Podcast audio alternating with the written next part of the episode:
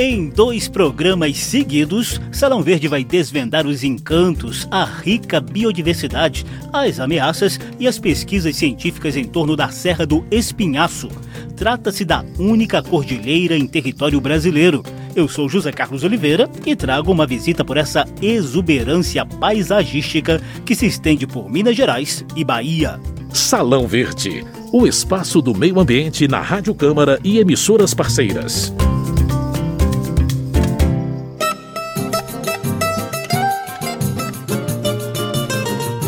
Uma cadeia de montanhas erguida ao longo de solavancos do planeta Terra, ocorridos mais ou menos entre 2 bilhões e meio e 500 milhões de anos atrás, enfeita boa parte do que hoje chamamos de estados de Minas Gerais e Bahia. Trata-se da Serra do Espinhaço, que só começou a ser alvo de estudos científicos no século XIX por meio do geólogo alemão Wilhelm Ludwig von Schweck. Ele chegou ao Brasil em 1810 a convite da família real portuguesa para comandar pesquisas sobre mineração. Foi nessa época que Barão Schweck se deparou com uma cadeia montanhosa, relativamente estreita e longa, em forma de espinha dorsal, entrecortada por vales e alguns picos com mais de 2 mil metros de altitude. Trata-se de relevante divisor de águas e de biomas. Mais de 200 anos depois dessa exploração inicial de Schweck, o Espinhaço abriga cidades histórica e economicamente importantes nos dois estados. São os casos das mineiras Diamantina e Ouro Preto e das baianas Lençóis e Mucugê na Chapada Diamantina. Em Minas Gerais, a rica biodiversidade e o patrimônio geológico do espinhaço estão relativamente protegidos em vários parques estaduais e nos parques nacionais das Sempre Vivas e das serras do Garandela e do Cipó. Lapinha, tabuleiro, anupati, talhado, brauna nas almas O espinhaço baiano tem a proteção dos parques estaduais, como o do Morro do Chapéu, municipais, como o de Mucugê, além do Parque Nacional da Chapada Diamantina. Chapada Diamantina exuberante, quanta riqueza! Poço encantado, cachoeira do buracão, Mucugezinho, gruta do Lapão. Vou subir o Pai Inácio e a bênção pro meu guardião. Desde 2005, a Serra do Espinhaço, acrescida do chamado quadrilátero ferrífero, é reconhecida como Reserva da Biosfera pela Unesco, órgão das Nações Unidas para Educação, Ciência e Cultura. Em cerca de 10 milhões de hectares de 172 municípios mineiros, essa reserva abriga cerca de 3 mil espécies da flora, sendo 30% originários dessa região. Os campos rupestres encontrados por lá, com típica vegetação de altitude, gradativamente vem ganhando status de novo bioma brasileiro. Da sacada do portal eu curto o clima de lençóis Serrano, Pratinha, Capão Cachoeira do Mosquito, trilha do Pati, guardo no coração. Diante de tantos encantos, a Serra do Espinhaço vai ganhar duas edições seguidas de Salão Verde. No programa de hoje, você vai conhecer melhor os aspectos físicos do espinhaço e algumas das pesquisas científicas que estão rolando por lá, renovando o conhecimento iniciado por clássicos cientistas do passado. O espinhaço é fascinante, ele é o imã que atrai. Afinal de contas, quando a gente está nessa interface biologia e geografia física, a gente está repetindo o que os naturalistas fizeram no passado, né? E a bagagem que eles deixaram, ela não pode ser deixada para trás, ela tem que ser sempre relembrada, né? Então, quando você tem aí um Eschweg, quando você tem Spix e Martos, Saint-Hilaire, né, Mowy, eh, Langsdorff, Richard Burton, esse pessoal todo que trabalhou muito, andou tudo ali no, no espinhaço do século XIX, a gente não pode perder de vista a, o trabalho que eles iniciaram e a gente tem que ter a humildade e, e a seriedade de continuar essa herança fantástica. Né? Esse é o geógrafo e professor Bernardo Machado Gontijo, coordenador do Grupo Integrado de Pesquisas do Espinhaço na Universidade Federal de Minas Gerais. Ele também é doutor em desenvolvimento sustentável e será um dos nossos entrevistados de hoje, ao lado do coordenador da Reserva da Biosfera da Serra do Espinhaço, o biólogo Miguel Ângelo Andrade. Salão Verde. No quadro a seguir, você vai entender o porquê de a gente considerar a Serra do Espinhaço como a única cordilheira do Brasil. Geológicas. Novidades e curiosidades sobre a dinâmica do planeta e da natureza. Geológicas.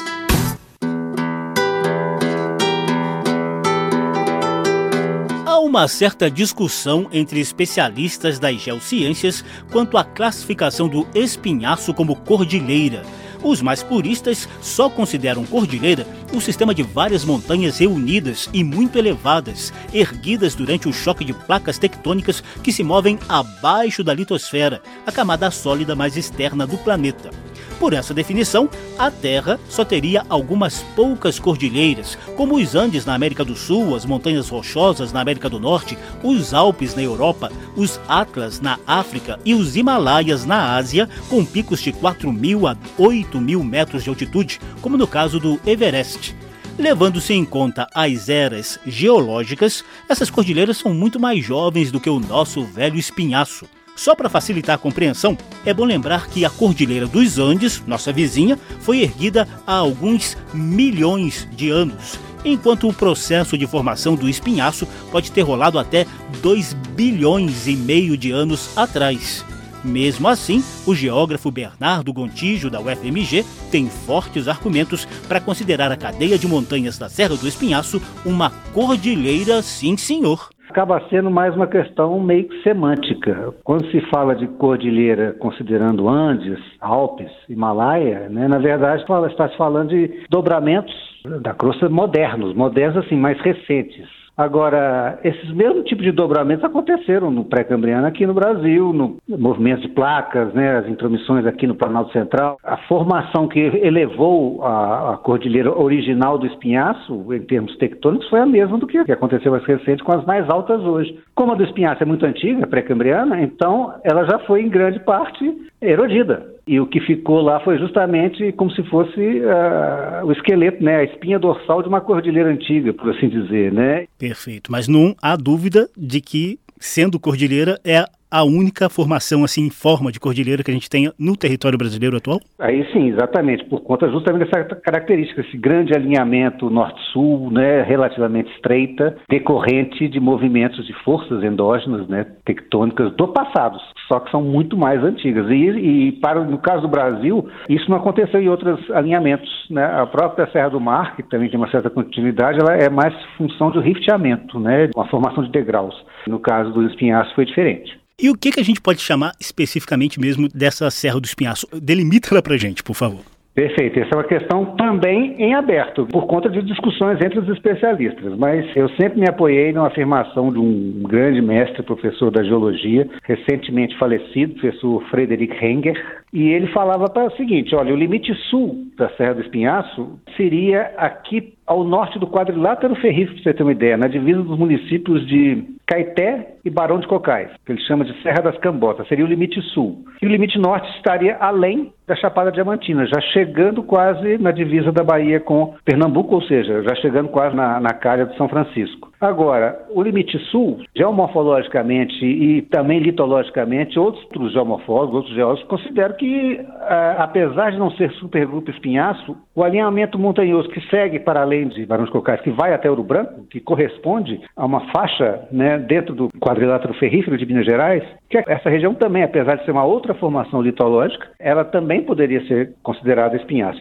E essa porção do quadrilátero, mais toda a faixa do espinhaço que vai, passa pela Do Cipó, e vai até a divisa com a Bahia, em Minas Gerais foi declarada né, é, reserva da biosfera da Serra do Espinhaço. A Serra do Curral, é, é o limite sul de Belo Horizonte, do município de Belo Horizonte, é o limite norte do quadrilátero ferrífero. E a partir do momento, então, que esse alongamento do espinhaço se estreita né, justamente quando chega ali perto de Caeté e Barão de Cocais, tem nessa outra Serra das Cambotas, etc., de lá ela dilata-se novamente para formar o quadrilátero. Aí tem o alinhamento da Serra da Piedade, Curral, Rola Moça, Sul e tem o alinhamento da Serra da Calçada, a Serra de Ouro Preto e Serra de Ouro Branco, tudo junto dentro desse grande quadrilátero de montanhas. Do outro lado também é o maciço do Caraça, né, que para alguns, para você ter uma ideia, As maiores elevações da Serra do Espinhaço estão na Serra do Caraça, os dois principais picos, o Pico do Sol e o Pico do. Mas, para efeito de formação geológica do supergrupo Espinhaço, a maior elevação é o Pico do Itambé, que fica ali perto do cerro, que é avistável de Diamantina. O Pico do Itambé tem 2.002 metros de altitude. O professor Bernardo Gontijo também citou o Pico do Sol, que tem 2.072 metros de altitude e fica dentro do Parque Natural do Caraça, no município mineiro de Catas Altas. O Pico do Inficionado, ali pertinho, fica a 2.068 metros acima do nível do mar geológicas, novidades e curiosidades sobre a dinâmica do planeta e da natureza. Geológicas. Macuquinho da várzea, Vasco viu que cantou. Tem anta, tio e tem paca, feroz formiga, leão, saracura, tardinha a bela cobra coral. Andira é um peixe que só se vê em.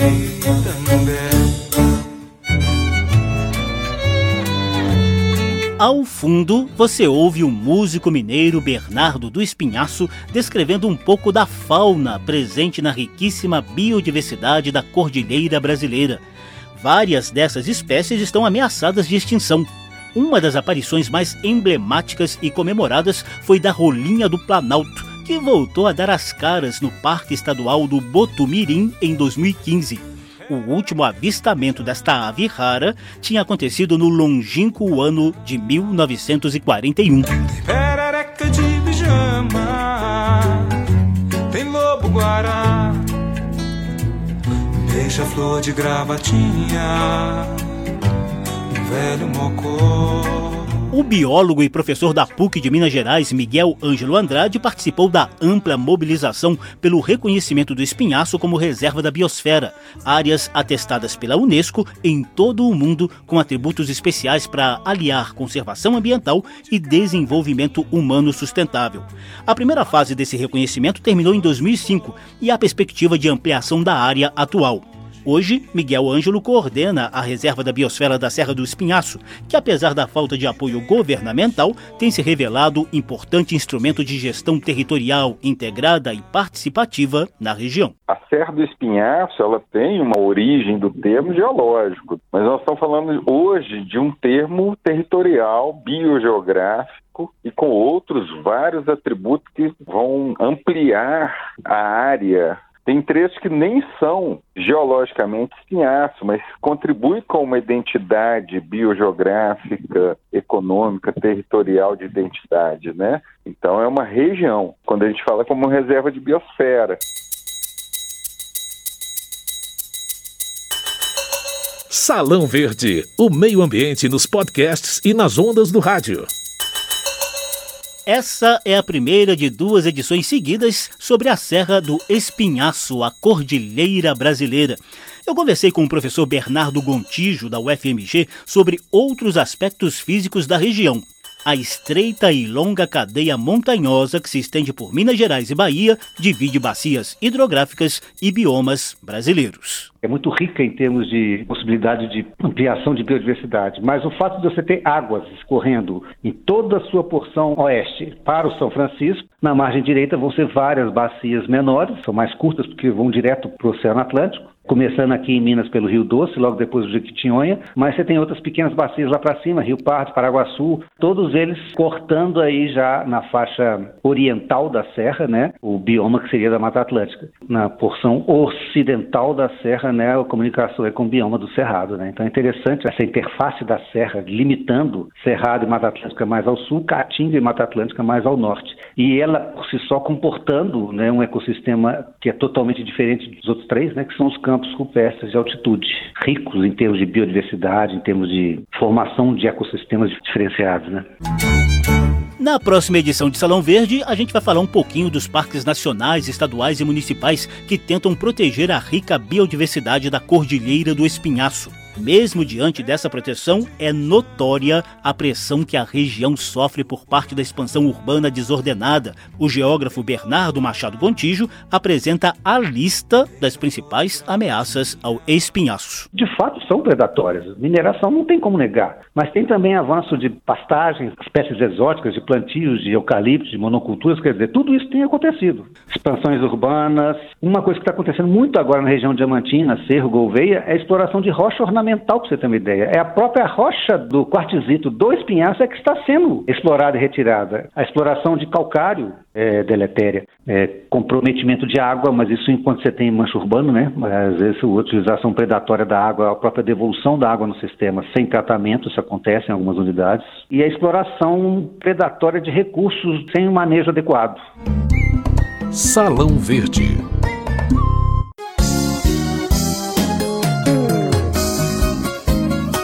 Nessa reta final do programa, a gente fala um pouquinho das pesquisas científicas em curso na Cordilheira do Espinhaço. O biólogo Miguel Ângelo Andrade cita o evidente aumento do interesse de universidades, ONGs e entidades socioambientais em pesquisar a região, desde que a Unesco reconheceu a Serra do Espinhaço como reserva da biosfera. Miguel Ângelo é o coordenador do Comitê Estadual da Reserva. A gente fica muito feliz e satisfeito pelo fato de a gente ter contribuído com essas tantas instituições de tornar esse território mais vivo e mais perceptivo, né? A gente fez uma pesquisa sobre o uso do termo Serra do Espinhaço numa década antes de 2005, a gente encontrou 90 trabalhos publicados. Em 2015, nós fizemos a primeira revisão periódica, sabe, que é exigida pela Unesco. Nós saltamos para 906 trabalhos, até mesmo nas discussões de políticas públicas dentro do nosso Estado, no processo de licenciamento, na criação de áreas protegidas e mosaicos de áreas protegidas. Salão Verde identificou pesquisas na Serra do Espinhaço vindas de várias universidades. No Departamento de Biologia da Universidade Estadual de Feira de Santana, na Bahia, o professor Alessandro Rapini coordenou estudos sobre a megadiversidade do espinhaço, com destaque para os campos rupestres. O Instituto de Geociências da Universidade Federal da Bahia também já esmiuçou as entranhas da Chapada Diamantina. No lado mineiro, a Universidade Federal dos Vales do Jequitinhonha e Mucuri se sente em casa para ampliar essas pesquisas. Alô, meu lindo Vale do Jequitinhonha, vou pra minha terra, passo por Mendanha, vou descendo a serra, admirando a paisagem do lugar. O geógrafo e doutor em desenvolvimento sustentável Bernardo Gontijo é o atual diretor do lendário Passadiço da Glória, os dois casarões interligados no Centro Histórico de Diamantina e que abrigam pesquisas do Instituto de Geociências da Universidade Federal de Minas Gerais. Na UFMG, Gontijo também coordena o GIP, Grupo Integrado de Pesquisas do Espinhaço. O professor nos atualiza sobre os estudos científicos com foco na Cordilheira do Espinhaço. Historicamente, né, as duas grandes âncoras de pesquisa do espinhaço são as áreas da geologia e da biologia, principalmente botânica. Outras áreas como geomorfologia, pedologia e hidrologia estão, estão crescendo bastante recentemente. A própria geografia, no seu sentido amplo, porque quando a gente trabalha com geografia, a gente não está só pensando na parte física, a gente está pensando na interação humana em, em, relação a essa parte física. E é nesse sentido que a gente tem trabalhado no nosso grupo de integrado né, de pesquisa do espinhaço. Quer coisa mais complexa do que relacionar a base geológica com a chegada da água, com a modelagem do, do relevo, com a alteração causada pelas atividades humanas, com a necessidade de proteção, com os conflitos criados a partir dessa proteção, com os conflitos criados com, a, com os impactos ambientais. Quer dizer, isso tudo está na superfície. Coloca isso tudo aí na mesa, na superfície, e vamos trabalhar a geografia disso aí. Então, no GIP, a gente faz isso, sempre com parceria, no nosso caso, com o ICMBio e com o IEF, e com prefeituras que têm essa preocupação. Lapinha, tabuleiro,